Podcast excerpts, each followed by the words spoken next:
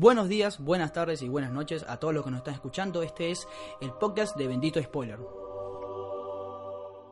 Bienvenidos al vigésimo noveno episodio del podcast de Bendito Spoiler. Mi nombre es José Rey, estoy junto a Cristian Benítez. Hola, buen día. Como siempre empezamos el episodio diciéndoles qué es Bendito Spoiler, que es básicamente un medio en el cual se encarga de, a través de diferentes plataformas, eh, hablar sobre cine y sobre serie de televisión, análisis, recomendaciones, reseñas, entre otros.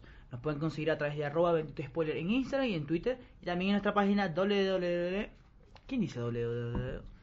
Pero bueno, eh, World Wide Web, ahora dicen, ¿no? No, ¿sabes que yo sí, yo todavía soy de las personas que pone www punto y pongo la página? No sé, pero es algo normal. Eh, bueno, benditospoiler.com.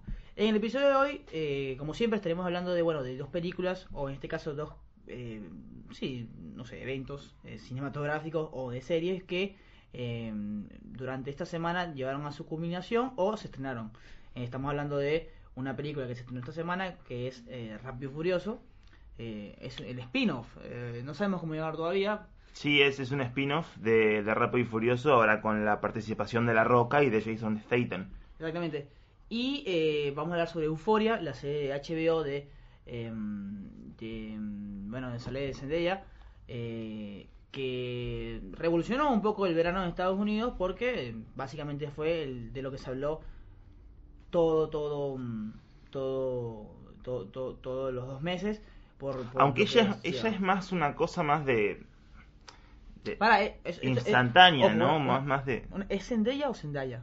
Muy, muy importante esto. Zendaya. sí. Zendaya, ok, muy bien. No, porque he escuchado Zendaya también. Eh, ajá, ¿qué ibas a decir de ella? No, que lo que pasa es que para mí es como todo este tema de las series y todo este... Vos decís que es como un evento de verano, pero hace dos, tres semanas seguíamos hablando de Chernobyl.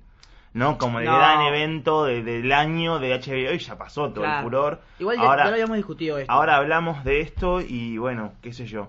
Sí, no, creo que en el episodio pasado lo habíamos discutido, el hecho de que hoy en día sale una serie y ya, la, es la mejor serie de la historia, siempre tiene, siempre está metida. Pero, pero en el hecho de ser un fenómeno, es como, va a durar dos semanas, tres, ahora que terminó, bueno. Sí, por ejemplo, de- yo que la empecé desde el primer capítulo, o sea, desde que la arranqué, la arranqué, para mí sí fue eh, algo de buen nivel. No fue que esperé que la gente me dijera o que verlo las informaciones, pero creo que a partir del cuarto capítulo es que la gente eh, como tal empezó a tomar, eh, no sé, una distancia o un parentesco importante de que es una gran serie. En fin, pero igual, primero hablaremos de eh, Rápido y Furioso, esta película que se, que se estrenó en la... en Hobbs and. Shaw.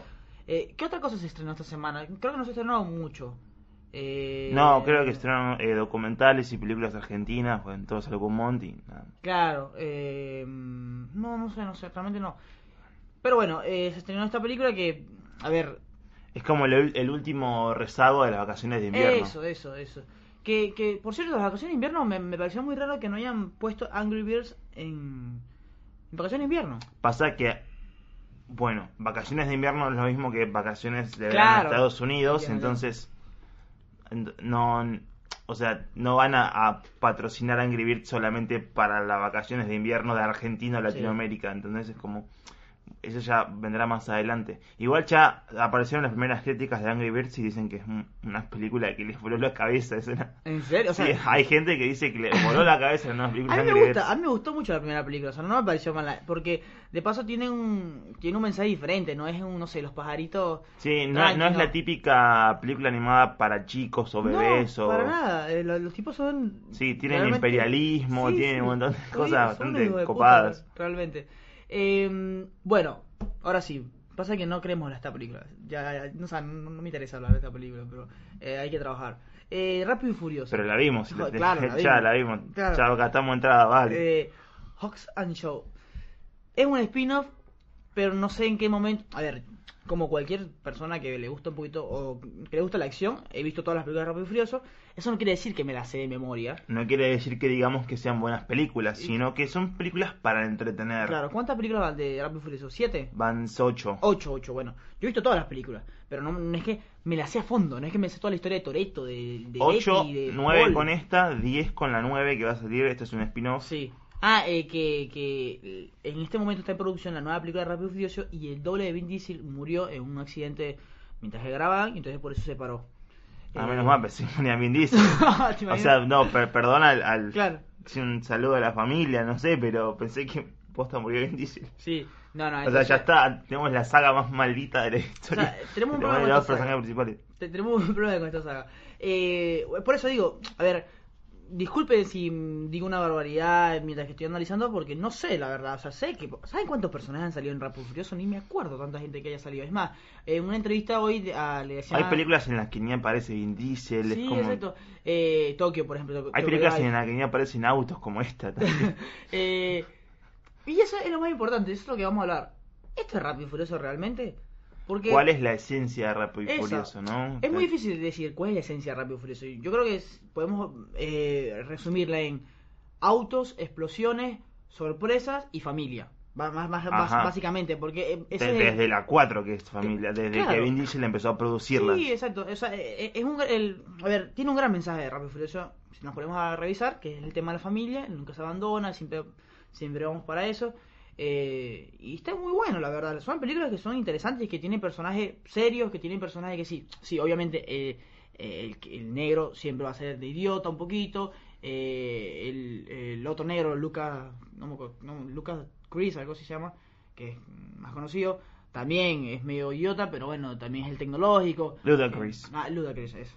Tenemos a, bueno, Vin dice que es el serio, el líder. Tenemos, bueno, en su momento estuvo, estaba Paul Walker, que, que era como el, el acompañante, y está Letty. O sea, tienen, todos tienen un Que era personaje. el blanco rubio de José Celeste. Claro, que- pero que, que hacía bien las cosas y luego Sí. se echó para atrás, el policía, la, du- la dualidad. O sea, son personajes que a pesar de que podemos hablar de cualquier cosa y burlarnos de Rápido y Furioso, eso, son personajes que realmente eh, tienen un, o sea, un- una personalidad bien definida. Sí, tienen algo diversidad además. en Claro, toda la saga hay mucha diversidad. Tenés el japonés, tenés el latino, tenés la, Gal la Gadot. israelí, Gal Gadot. Sí, ¿no? tienes todo. Y, y, y a ver, y, eh, ojo, a mí me gusta cuando los críticos se cagan de risa de las películas y las se burlan. Pero ojo, esta película tuvo una, está entre las, no sé, el- creo que la 7, la de Paul Walker, está entre las, o no sé si la 8, está entre, no sé, es de una de las 5 películas con la mejor apertura de la historia. O sea, son películas que venden y, y que por algo funcionan. Son películas que venden por fuera de todo lo que es Disney, ¿no? Exacto. Disney y Fox, Universal, en porque- este caso, esto es Universal. Esto es Universal y es como la única cosa que, que le puedo hacer un poco, apenas un poquito de competencia, porque Claro. está bien, ya, ya hablamos del episodio pasado que tiene como más de recaudar como más de 7 mil millones de dólares Disney. Tranca. Entonces, esta es una película que en este momento se está posicionando en la taquilla como la primera a nivel mundial. Sí, sí. Solamente, o sea, no te digo eh, el año ni la histórica, Claro. pero bueno, es. Por lo menos esta semana está como la primera en taquilla mundial, ganándole al Rey León, ganándole, no sé, quizás a Aladdin y Claro, a, otras lo que películas. es, Sí. el que el hecho de tener el nombre Rápido y Furioso te va a llamar y vas a ir. Y así tú seas, el, te, te- te la tires de todo todo inteligente, todo bobo, todo, no sé, que, que- que te crees que, que sos crítico, ¿eh? bueno. Eh, Como nosotros. Claro, eh, son películas que vas a terminar terminar eh, yendo a ver.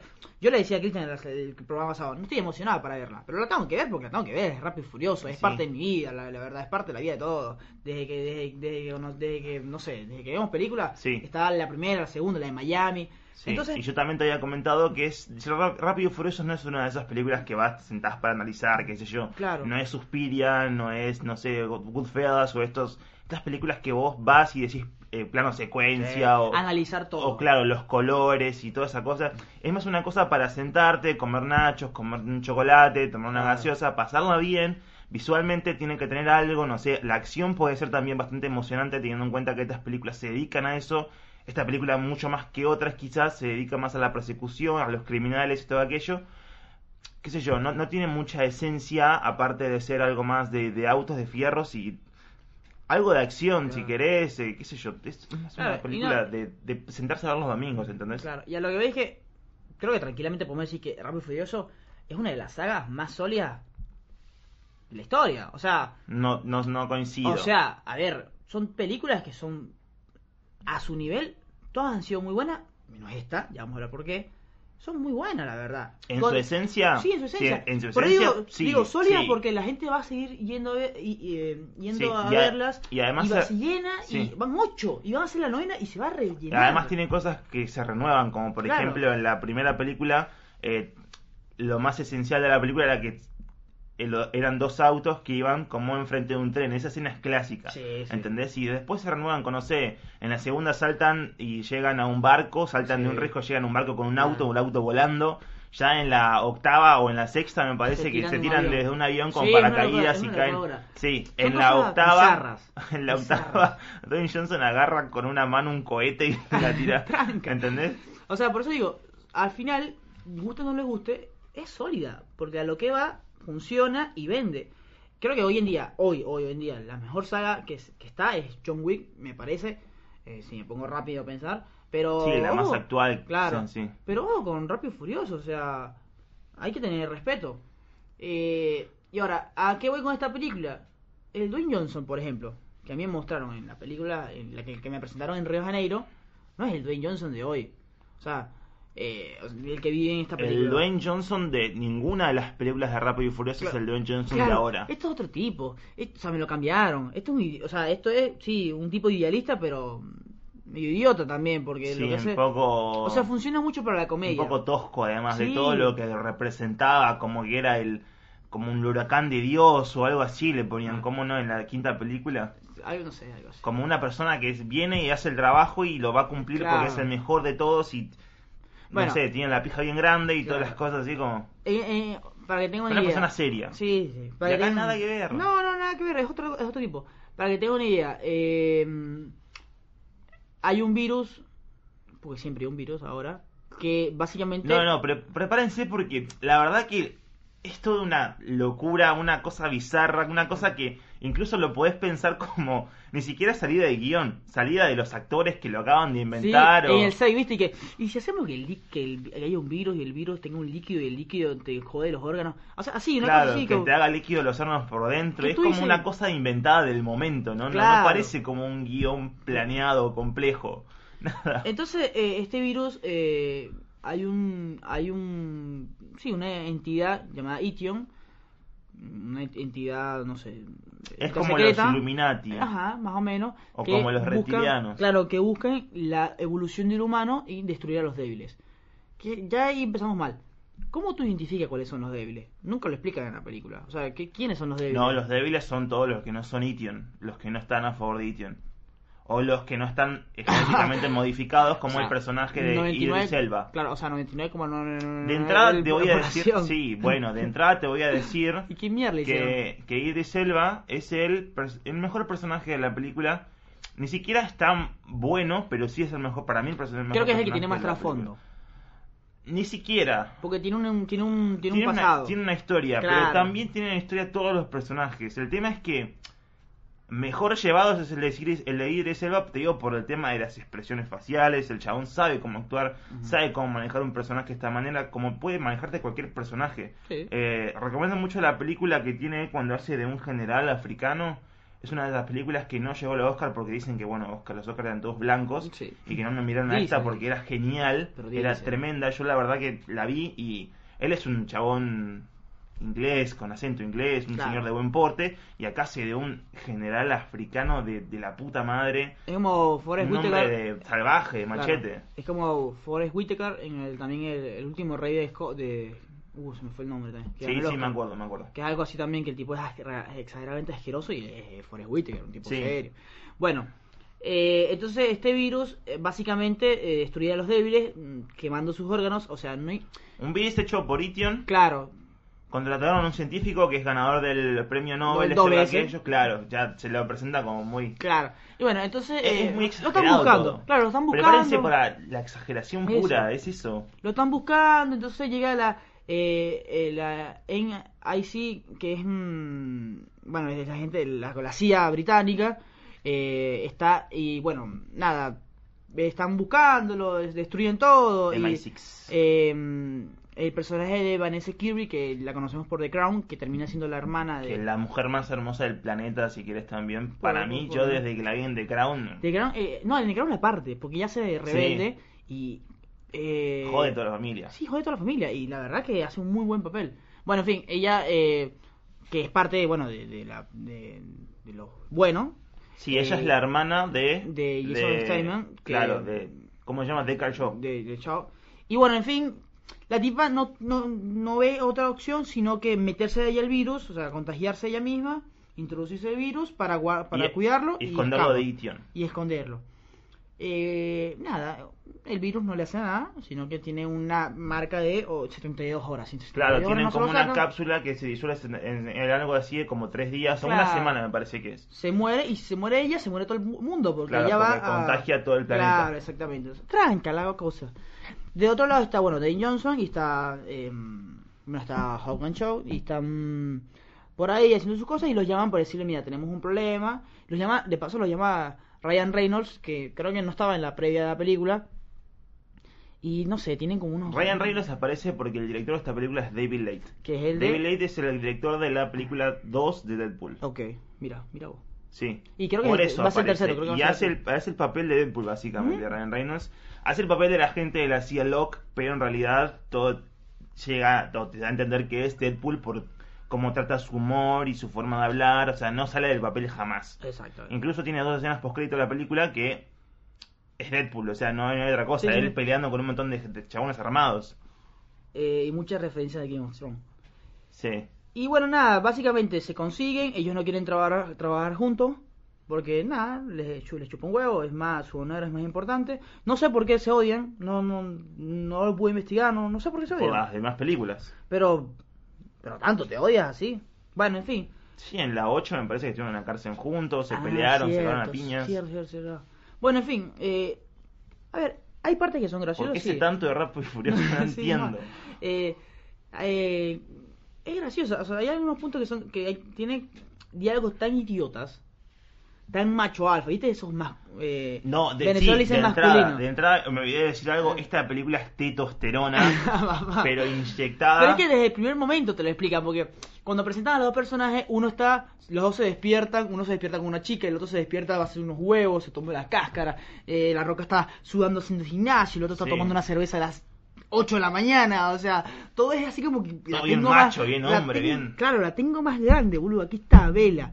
Y todo es así, toda la película es así, porque tienen hasta eh, diálogos donde se insultan a ver quién mata a quién. Uh, todo es, uh, ¿me entiendes? Todo es muy tonto. Pero es tan tonto que da risa. Sí, es, es de poca colegiatura. Claro, da risa, hay cosas que dan risa, la verdad, no les voy a mentir. Eh, luego, bueno, en fin, va- se van consiguiendo, tienen varios obstáculos, eh, tienes a, el mismo discurso de, de Elba, que es, bueno, el Superman negro, él mismo lo dijo. Que de paso, a ver, ah, yo entiendo que, a ver, yo entiendo que hay tecnología. Yo entiendo que el cine, la idea es que... El cine de hoy es superhéroes. Claro, y también entiendo Y que Rápido y claro, Furioso. entiendo que el cine también tiene no- tiene vía libre a la imaginación, Sí. pero a veces hay cosas que no funcionan, ¿me entendés? Sí, No es, es lo que explicaba hace mucho en un- varios capítulos anteriores de si vos tenés una narrativa o vos tenés o formás un desarrollo narrativo alrededor de, no sé, ya son ocho películas, entonces tenés una cierta coherencia que tenés que vos seguir. Cuando me presentás una película así, o un personaje así, una entidad como Ition, el virus, que esto ya se hace una cosa fantasiosa Claro. que pierde cualquier tipo de, de dirección de lo que hablábamos al principio de la esencia de Rápido y Furioso. No tiene sentido, no tiene sentido que, que hagas algo así, o sea, A ver, estamos hablando que no son los personajes. no estamos hablando de que esté mal que lo hagan Claro. en una película aparte, totalmente descontrolada, que no se llame Rápido y Furioso. Claro. Que no tenga Rápido y Furioso en su nombre. Porque no tiene nada que ver. Me parece genial, o sea, me parece una película de acción que no está tan bien porque la verdad que también la acción se, para mí se lleva un poco mal, esto que Hay un abuso de, de cámara lenta. Sí. Eh, por favor, díganle a los directores que el- la lluvia. hay un abuso no de explosiones decir- innecesarias, un abuso de, de cosas innecesarias Claro. que no tienen sentido, pero a lo que vamos es que si se llama Rápido y Furioso, podrías hacerme algo más de la coherencia Claro. de, de esa saga, de la esencia esa, pero acá pierde completamente todo, Otra se va al carajo, Otra para otro lado. Eh, eh, a lo que íbamos, bueno, el- a nivel de acción, sí, hay algunas cosas buenas, pero repito, eh, hay cosas que son ya están, están de más. A ver, eh, el director es Hollywood, yo sé que ustedes escuchan mucho este podcast, pero... Es que David Lynch tampoco, lluvia. David Lynch tampoco es un mal director. No, para mí la hizo... Viste que hay directores que hacen las películas de encargo? Él era doble de acción. Sí, sí. Que, que le dicen, che, mira, haz esta película y te vamos a pagar tanta plata y así él tiene presupuesto para hacer su propio proyecto, ¿me entendés? Sí, A mí creo me- que también es la nueva Terminator. No sé. Sí, No, él, no- él dirige la nueva Terminator. Bien, igual, ya bien la Terminator. Eh, Entonces es como, bueno, hay cosas de acción, por ejemplo, la lluvia. Ya, ya está. La lluvia no quiere decir más acción. No, no, es molesta la lluvia. Hay escenas en las que aparecen mojados y a los dos segundos están sequísimos. No, hay- hay- eh, escuchen, Hay fuego y lluvia yo no sé, escucha, yo no sé qué le pasó al asistente, al, as- al asistente director, que es básicamente el que tiene que estar acá. Kevin Hart tiene una aparición. Primero sale al aeropuerto. Y Me tiene un pareció pe- muy chistosa la. Sí, sí, sí. Pero tiene un peinado. ¿Un qué? Tiene un peinado Kevin Hart. Un Un, corte, un, un corte. Ajá. Pasa un día de los sucesos de ahí y vuelven a llamar a Kevin Hart y tiene otro corte. Bueno, puede pasar, no, no, puede ir a la peluquería, el chico No, se baja en el sea, aeropuerto, se corta Pero, el pelo. a ver, me estás diciendo que ya la película tiene varias patas flojas. O sea, Sí, podemos decir también que es una película de dos horas, que eso, innecesaria. es exageradamente larga. O sea, ah, otra cosa. Se hace larga. Pero se, se van a Londres, se van a Rusia. Papá, que es Chernobyl. El lugar donde el laboratorio de Itio en, en- en- Es una planta nuclear de plan- Springfield. Claro, o sea, eso no es Chernobyl, eso es otra cosa. Ahí en Rusia pasa otra cosa, porque es una cosa, eh, o sea, inhabitable, horrible. Y la explosión que hacen, o sea, ni Es Chernobyl, una bomba boludo. de hidrógeno, Claro. dicen, o de nitrógeno, no sé qué, te- qué onda, pero no resulta... Ah, hay No cosas muy exageradas y Sí. de vuelta. Tienen su coherencia dentro de la narrativa, que vos decís, bueno, esto va a ser tal y tal, resulta que no tiene nada que ver, se van todos al carajo. La verdad, resumiendo la película, porque estamos hablando hace 15 minutos De, esto, eh, no tiene sentido mucho to- todo lo que hicieron como para querer hacer una nueva historia de un spin-off Claro, de ¿querían algo hacer para- plata? Lo van a hacer. Para mí querían probar algo por fuera y también hacer plata en el Nintendo porque por eso pusieron a Dwayne Johnson, que es el chabón más recaudador de la, de la historia, no sé si la historia, pero en Ah, este actual, momento de sí, sí. Hollywood. Y Jason Statham también, es como el pelado del transportador y el pelado negro de Dwayne Johnson, la roca de todo, ¿entendés? Eh, y nada, qué sé yo. Me Eh, parece que se basa claro. en pelados la película, ¿no? Claro. Vin Diesel, Dwayne, Eh, hay el negro también. eh, bueno, en fin, hay una historia de trasfondo, por ejemplo, la de, la, eh, Dwayne, la de Dwayne Johnson que él, bueno, tiene su familia en Samoa y, y en Samoa- Necesario. y entonces, y el, Eh, tipo, eh. el tipo, no sé, el tipo se peleó con la familia, más nunca fue. Me dio mucha risa eso, porque Y después las armas, o sea. Sí. Se sabe que Dwayne Johnson es de la isla, es de... Creo que sí es de Samoa, no, no voy a a investigarlo ahora, no tengo los recursos, pero creo que él sí es hawaiano. ¿sí? Él participó en la W y demás, vivió toda su vida en Los Ángeles, jamás volvió a la isla. Es Acá se- trata como de, nota. recon- No, de no, se nota. Hay un momento que él hace un, un como un canto, no sé, como un grito. Sí. Samoa, y se nota que el tipo. Te estás copiando de hay- Momoa, ¿Sabes ¿no? cuántos cortes? Esa, esa escena debe tener como tres cortes y en cada corte es como que, ajá, ¿y ahora qué dice? ¿Cómo lo digo? Ah, bueno, dale, dale, esto, lo digo. No ah, modula, no sabe el- el no idioma. sabe, o sea, es como que. Porque él hace un haka. Ajá. hace lo que, no sé si es un haka, pero es, Lo que es parecido al haka, un baile tradicional de, de la isla de Samoa. Y él, él como todo el tiempo trata de reconciliarse, ¿no? Con su, con su pasado, con su historia y toda esta cosa de que, bueno, está de moda que la cultura eh, minoritaria de aquellas Sí, islas sí. estén como, bueno, desde Aquaman, ¿no? Y, y trata de hacer como un baile y trata de, de- de decir como Husa, que Husa significa hermano en, en, en- en el idioma de ellos. Sí, y lo dice mal incluso. y tiene unas cosas que son muy vagas. O sea, a ver, vamos a estar Como claros. ponete las pilas de última, ¿no? O sea, le estamos pegando mucho y ya, ya estamos diciendo que somos reconocedores y hasta fanáticos de y Furioso. Pero es que, no lo hagan, es que sí, es, es igualmente. Fuimos a ver una película divertida, terminamos viendo cualquier embole, me parece para mí. No, ambos exacto. coincidimos. Sí, fue un buen vole. Pero el análisis también es muy divertido, porque también son cosas que. Claro, hay una, hay, hay un, ¿cómo es? Hay una, una relación de, no sé, un acercamiento amoroso entre la hermana de, de, de, De Deckard Shaw, Shaw con Hobbs. Hobbs, que de repente, o sea, tú no te das cuenta, pero te lo meten así de como que la hija, hablando con la hija, la hija le dice, Y- le- le- te llamó la atención la, la chica, ¿no? Y es como, Sí, es como todo el ¿Qué? tiempo y es ahí, ahí cuando le presentan eh, la foto, cuando Locke le presenta la foto a, a Hobbs Mm. y la, la nena le dice todas las espías son así de lindas. Claro, como- Es como eh, del comentario de, de más que está ahí, nada que ver.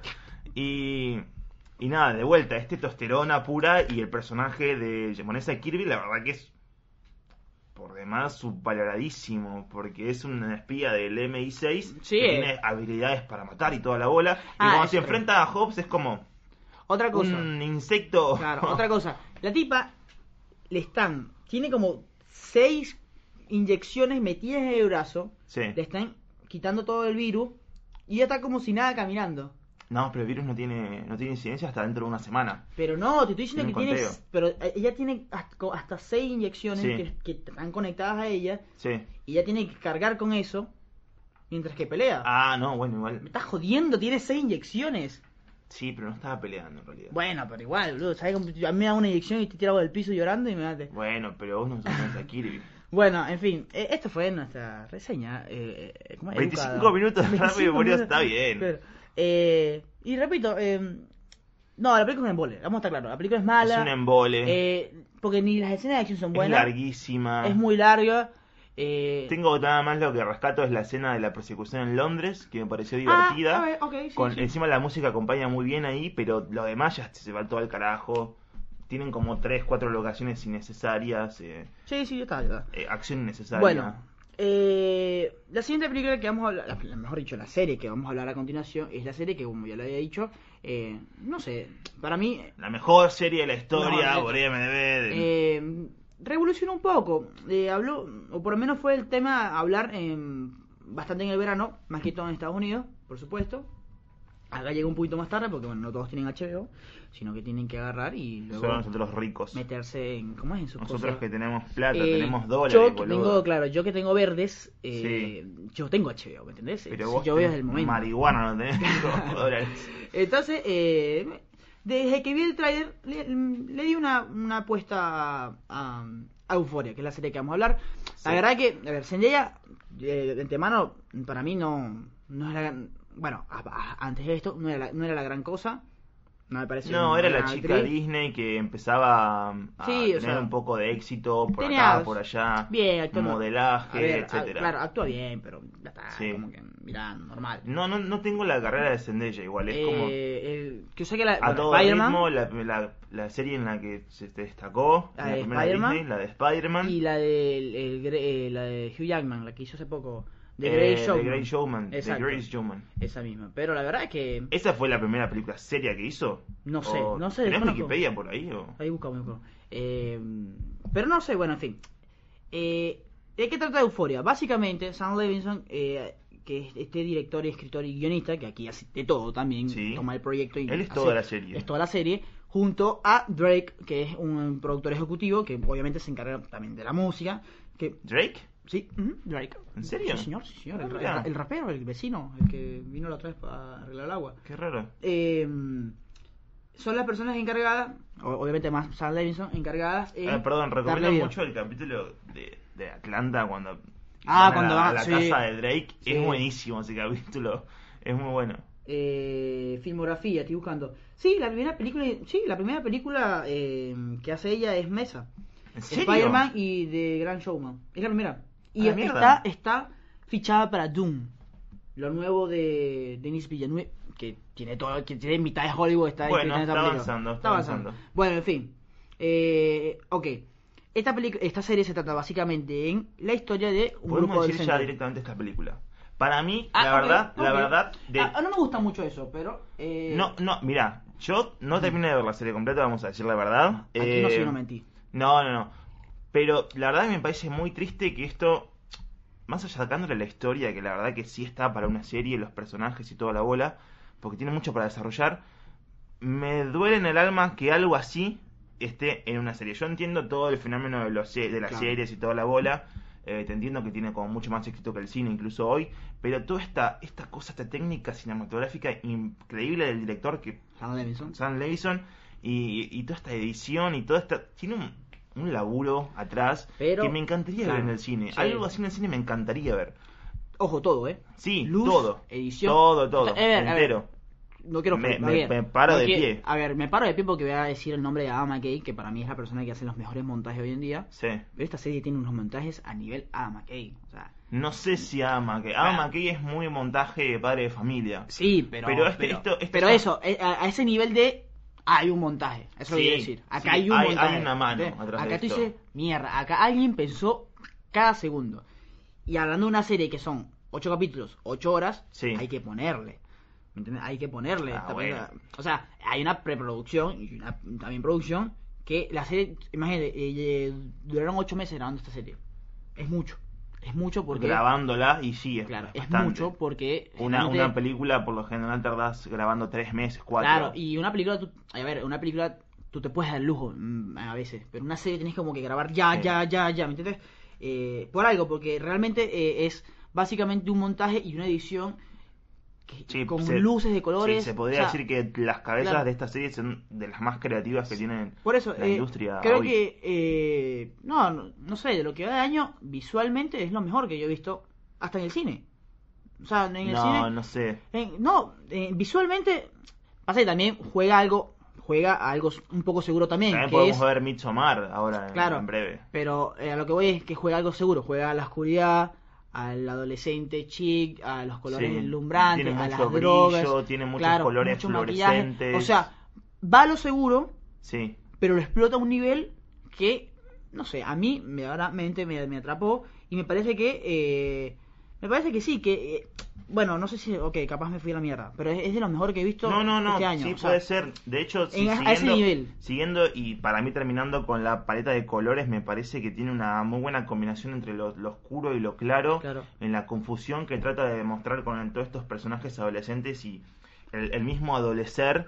eh, me parece que la paleta de colores se, se varía bastante bien y también la iluminación tiene que ver mucho. Sí, dominan el negro, Sí, el azul y el morado. Son sí, como los colores sí, que dominan. Y es todo, todo eso va y va, como dices, confusión. Es, van pasando. de- es muy raro ver, de repente ves un, una luz, o sea, un, un día, pero muy brillante, pero de repente ves una noche muy oscura o muy morada, muy gris. O sea, eh, saturan realmente. Llega un momento que satura, pero está bien pensado porque siempre va a través de las personalidades de, lo- de, lo- de los personajes. Por ejemplo, hay, un, hay una escena donde eh, el personaje, Rue, el personaje de Zendaya, y el Sí. personaje de Jules, que es... eh, La mejor amiga. Claro, que es Hunter Schafer, que ya estaremos hablando de ella. eh, eh, están en una bicicleta y a Rue viene saliendo de... de- bueno, está conociendo a Jules, eh, viene saliendo de, de la rehabilitación, como que se siente bien por primera vez en mucho tiempo, y hay un sol brillante, hermoso, y ahí es una, hay un jardín. O sea, todo es pensado a través de las personalidades y la autoestima Sí, de los... y después de- cuando se va Jules aparece la lluvia y la oscuridad y Eh, eh, es realmente muy sí, bueno. la verdad que sí. Eh, básicamente, ¿qué es la serie? Es la historia de un grupo de adolescentes en el cual Rue vendría siendo la, eh, como el- la persona que se carga de la narrativa, de contarnos. Sí. No es la protagonista como tal. O bueno, se puede decir que la protagonista, Es pero... la narradora de, es la narradora, porque de un todas protagonista... las historias. Exacto, un protagonista tiene que influenciar a los demás personajes o los demás personajes tienen que influenciar al protagonista. Acá hablamos de que hay muchos personajes y no Sí. todos influencian Acá y no se meten. O sea, Me no parece que tardó un episodio entero para presentarse como narradora, porque en el Sí. segundo episodio es que dice que ella cuando se droga ve como que se siente una visionaria de todas las historias que va a empezar a contar. Eh, bueno, empezamos con Rue, que es el personaje principal, como venía diciendo, está interpretado por Zendaya, y es básicamente una chica que, eh, de normal, clase media, Claro. eh, suburbios, Que eh, tiene problemas de ansiedad, tiene claro. un montón de problemas un de patologías, Claro, eh, su papá Tiene- murió de cáncer. tiene que convivir con pastillas Básicamente, desde muy chica. claro, es una chica que sencillamente no le ve sentido a la vida, es como que Que es una chica sin problemas, pero que tiene muchos problemas. Exacto, eh, que bueno, eh, se droga y se droga porque básicamente es, y eh, lo explica muy bien, hay un momento mientras que te drogas Sí. que sientes que caes al vacío, usted no sé, no, de verdad que no, no sé. No, sé. No, no, igualmente después salieron notas impresionantes, pues salieron notas alrededor de todo el mundo de, de gente que, que está en rehabilitación que dice que cuando vio la serie se sintió muy identificado Claro. como en eso. Entonces hay un momento, y dice, el primer capítulo dice, Para mí el director se droga. yo me drogo. O sea, No, sí, no, no, no. Es que sí, no, No, no, no. no, podés eh, Eh, sacar esa sensación. Claro, Cristian, lo que dice es verdad, eh, Sam Davidson estuvo en rehabilitación sí, mucho es- tiempo. no puedes sacar esa sensación Imposible. si- Claro, no es imposible. Entonces- Tenés que conocerla en serio. Y, madre, ella, ella dice que, eh, o sea, tú te drogas, no sé, tres horas y te metes, pero hay un momento que dura cinco segundos que es que sientes que caes al vacío, sientes que no respiras y sientes que revives. Esa sensación es la sensación que ella siente de vida. O sea, ella siente que hay vida en ese, en ese momento y por eso se droga, básicamente. Eh, y es muy, es, es muy crudo y es muy tangible cómo tocan ese tema. Y la verdad es que es una serie que yo recomiendo que todo el mundo la vea porque, bueno, te, te da a entender muchas cosas. Eh, hay una sobreexplotación de sexo, de droga, de alcohol, de todo. y de Eh, como todo la en la luz, de como- adolescencia, de ¿no? Es adolescencia. como pedofilia también Sí, o sea, tiene, ver, tiene como Todo bien, no sé, mi adolescencia no fue así. la todo verdad. bien con la pedofilia.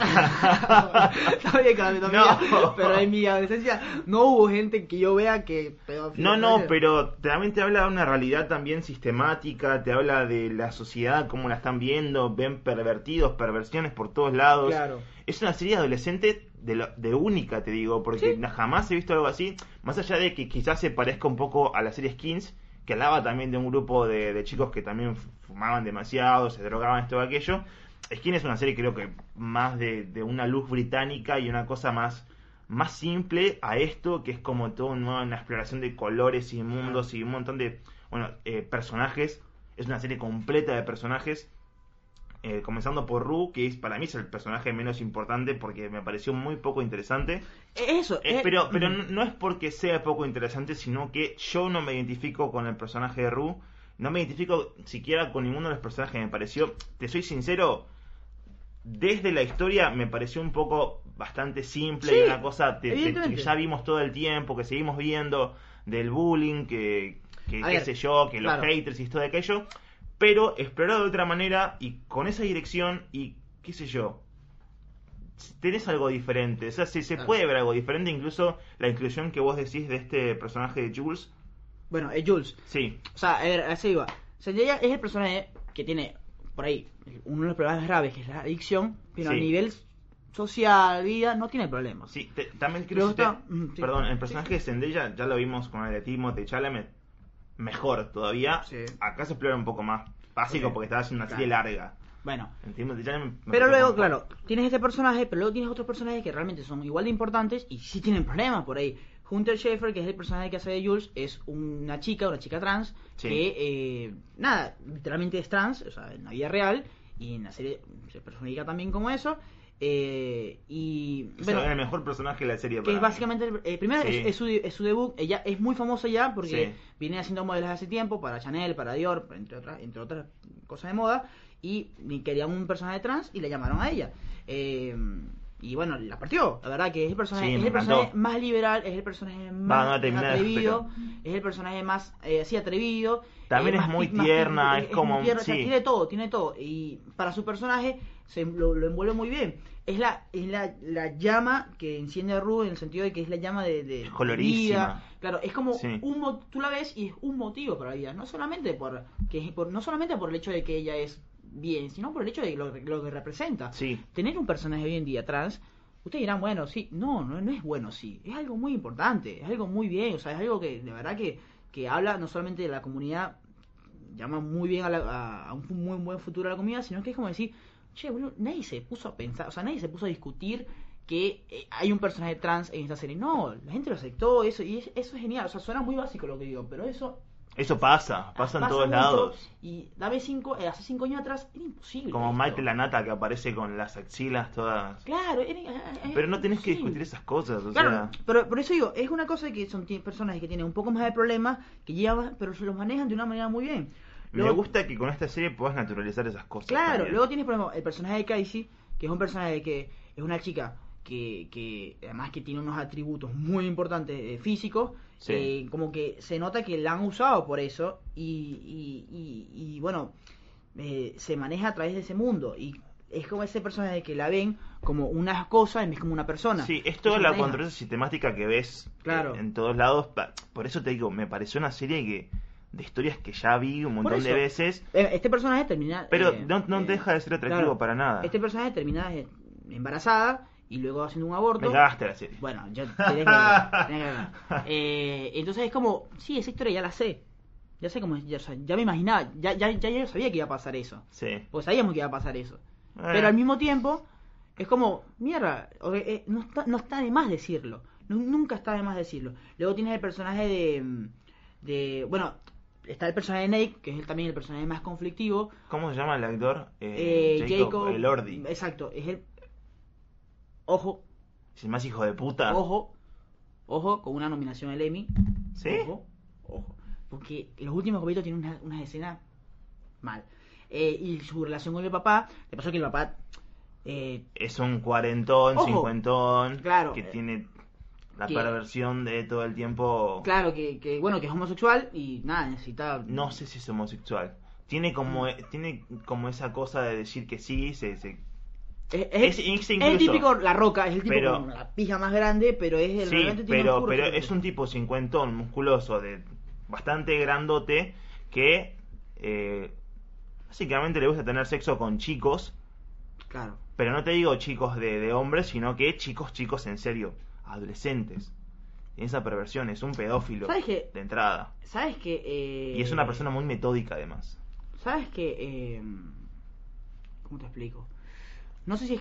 A ver, es que no, no, no, no he visto más. No sé si es que tanto de pedófilo, porque... Eh, o sea, sí, con chicos. Es pero no- pedófilo, boludo. No, Sí, a ver... Con Me, pibitos. me pare- no, me parece que no son pedófilos. O sea, que no es para...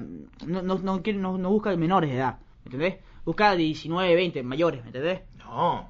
Me parece. No, sabe específicamente que Jules es. No, Jules le dice, no, yo trabajo por acá y después se No, entera. no, lo sabe. No, no, sigue viendo la serie, Pero teniendo, Eh, no, siendo no, una, no siendo estoy defendiéndolo. persona- siendo una persona así de metódica, o sea, con esos niveles de, de detalle, Claro. Se debe dar cuenta, le Claro. debe gustar, ¿entendés? Sí, sí. Tiene esa perversión. Ah, y no, le dice, en, en la primera escena le dice como que estás muy limpia, es algo llamativo. Ah, cuando tienes... sí, le, le gusta la inocencia y Claro, toda esa cosa de su eso, generación. Eso, le gusta su inocencia, eso. Le gusta la Sí. blancura, le gusta que sea así de, de joven, ¿entendés? Es, esa perversión, esa, esa cosa de infantilización, de, de buscar al otro. Ya entramos en una psicología, ¿no? Pero de, es bastante perverso todo. Eh, y luego, luego tenemos muchos más personajes que realmente todos no, tienen no su sé historia. cómo habrá sido igualmente para el actor hacer esas escenas. A mí me parece demasiado fuerte. Eh, sí, esa escena... Va, también son escenas que te ponen en el piloto para decirte, a esto es lo que vamos. Es un muy buen villano. Va, no, no sé si es el villano de la No, serie, no pero es un muy buen villano. Eh, en fin, y al final tiene, tiene, tienes varios personajes que, mm, que mm, algunos, no sé, llaman más la atención que otros, que algunos son más tangibles, pero, pero que al final funcionan. Eh, es una serie que realmente funciona. Es una serie que, a ver, si bien la segunda parte, que bueno, están, están, ya está renovada para una segunda temporada, no es que no me emociona por la historia, la verdad es que no me interesa mucho que sigue pasando con Ru. Pero me interesa saber qué, la, que, cómo, cómo lo va a llevar a cabo el director. Que es este tipo que, que la Que verdad... esperemos que se pueda renovar, así como tiene la genialidad artística para dirigir y las luces y toda la Sí, bola. sí. Esperemos que, que- que- qué sé yo, pueda, pueda tener algo mejor también. Exactamente. Es Eh, muy loco lo que tiene HBO, ¿eh? Euphoria, Chernobyl, el final digo, de Game of todo bien, Thrones, todo bien con Netflix. Liars. Todo bien con Netflix, pero, pero HBO... Me eh, pasó el trapo hace rato. Bueno, eh, ¿saben quién es, ¿sabes quién es fan de, de Euphoria? ¿Quién? DiCaprio. Es DiCaprio bueno. es muy fan de... Bah, no sé si es muy fan. Pasa que- que le gustaba mucho. Entonces, ¿Sabes que hay una DiCaprio campaña... sale con No. 20 años menores? Sí. Bueno, dicen... eh, hay una campaña... hay- una campaña... ¿Le gusta Stranger Things? Claro. le gusta- no, boludo. Hay una campaña eh, para igualar el éxito de Meryl Streep con Little Lies de llamar a DiCaprio y que sea actúe en. Euforia. Sí. Pasa que Sería muy raro ver a DiCaprio una serie, o sea, DiCaprio es una persona muy especial. DiCaprio eh, no, no, no, No. aga- no agarra proyectos. O sea, él, él puede elegir proyectos. Él, no, no, No. eh, él, él, eh, no es sea, que necesita que- algo para vivir, Claro. ¿entendés? No es que necesita ir a... No es uno que dice, mira, no che. necesita ser un personaje de superhéroes Claro. o algo de es- eso que para ganar mucho dinero porque él elige la película y la gente va y hace millones con hay, eso. sí, hay una entrevista hace ¿entendés? poco en que estaba en la rueda de prensa de, de, Once Upon a Time in Hollywood y Brad Pitt eh, y, y Margot Robbie tienen algún anticipado, an- an- algún antecedente con los superhéroes. Y eh, ellos están hablando de superhéroes de Marvel y DiCaprio dice como que no entiendo una mierda de qué están diciendo, no, no sé nada. No, Avengers que- Endgame, ¿qué? O sea, no- Es que es muy clásico, Tipo- es muy de la estrella de Hollywood clásica. claro, eh, no, eh, pagaría No por sé si apareció en una serie en su vida. No, me imagino que sí, en una miniserie capaz, pero pero es un tipo algo, sería algo muy o sea, loco capaz. Claro, ese es uno que te dicen, O "Che, una película con Sam Levinson también Claro. podría ser. Claro, eh, ese es uno que le dicen, che, ¿querés actuar marginal? Y que bueno, vamos, no importa. No, DiCaprio es como... No, él elige las cosas. Es como que, eh, ¿qué- ¿por qué me estás Vos le hablando? propones y él elige. Claro, creo que él se debe insultar si le propones algo malo. Se debe sentir insultado. Bueno, nada, este fue... eh, nuestra reseña fue es una serie que, nada, para los ricos, está en HBO, HBO Go. y para Los pobres los pueden pobres, buscarlo por ahí, por también la pueden buscar Claro. en 1080p, también Claro, todo. Tranquilo. Es Eh, una democracia de información claro. internet, si quieres. eh, y algo más quería decir de esta serie. Eh, nada. Eh, sí, bueno, eso, La básicamente. mejor serie- una de las mejores series del año, de sí, tranquilamente. Sí. sí, tranquilamente. O sea, la verdad que no sé. No, Chernobyl al carajo, la verdad. No, pasa que Chernobyl. Ya, con- no, no. pasa que Chernobyl concursa. Estoy hablando de los premios. Chernobyl concursa como miniserie, otra cosa. Eh, No, igual ni siquiera miniserie, nada, chao. eh, creo que por Creo ahora que incluso... lo mejor que se ha hecho es eso. Eh, Eh. Chernobyl y. Porque la, la segunda temporada de Big Little Lies terminó mal. No terminó bien. No, no. Bueno, No, esta. Euforia y la de eh, When the Seas, They Seas, Ah, cierto, sí, nos las mejores series de... Claro. Bueno, Netflix y HBO tienen las mejores series de la- claro, del año. Cuando, cuando hablamos de mejores series, no solamente historia, es propuesta. Son propuestas, son cosas Dirigida, interesantes. claro. colores, fotografía, Eh, tenés guionaje, claro, es una. Es un, eh, When personajes, Claro. actuaciones. De Netflix, la de When Us, Sí. eh, fue un acierto hacer la miniserie, cuatro capítulos tranca, eh, tiene buena edición, tiene Pegarla todo. a Trump también fue una Claro, muy inteligente. eh, en fin, eh, está. eh, sí, creo que. A ver, sí, creo que esas tres cosas han sido de lo mejor que he visto, por lo menos este año, o por lo menos interesante. Que tú dices, aquí hay algo, aquí hay un producto, ¿me entendés? Sí. Eh, que hoy en día tenemos series, series, series, series, series, series, y todo el mundo dice, mierda, es la mejor serie. Me acuerdo que el año empezó con Sex Education y era como que la mejor serie de la historia. Ah, ¿Quién es se una- acuerda? No, Nadie es se una acuerda. buena serie. Sí, pero ¿quién se acuerda de Sex Education ahorita? Nadie. No, Nadie tampoco se acuerda de Chernobyl ahora. Eh... O de Game of Thrones, ¿no? No, Ya nadie sí. se acuerda del ¿Qué final de? Game of Thrones. Nadie habla de Game of Thrones. Más que Rápido y Furioso. Mierda. Qué loco, ¿cómo Bueno. pasó? Eh, nada, este fue el vigésimo noveno episodio del podcast de Viste Poder. Eh, espero que lo hayan disfrutado, espero que vean euforia, espero que no gasten plata. Ah, no sé, no, no me gusta decir no gasten plata. Esperemos que gasten plata si Ah, nos pueden dar nosotros. Se estrena pronto, cuando escuchen esto ya seguramente estará estrenado la fiesta de la, ne- la fiesta de, o bueno, Booksmart o la fiesta de las nerds como le dijeron acá, Sí. que es la serie, es la película que tiene el mejor puntaje en Rotten Tomatoes de lo que va de año, de Olivia Wilde. Ya dijimos que eso no tiene nada Sí, que ver. hay muchas cosas para hablar de Pero- Booksmart. Vamos a hablar en su momento. Exactamente, que será el próximo episodio seguramente. Bueno, espero que hayan disfrutado. No me pueden seguir a través de mis redes sociales, arroba hostrayok, Cristian, Eh, arroba soy Chris B. pero no me sigan. No, no, no. no Y arroba 22 spoilers. Espero Subo que, buenos memes. Claro. Espero que lo hayan disfrutado. Eh, chao, chao. Chao, hasta luego.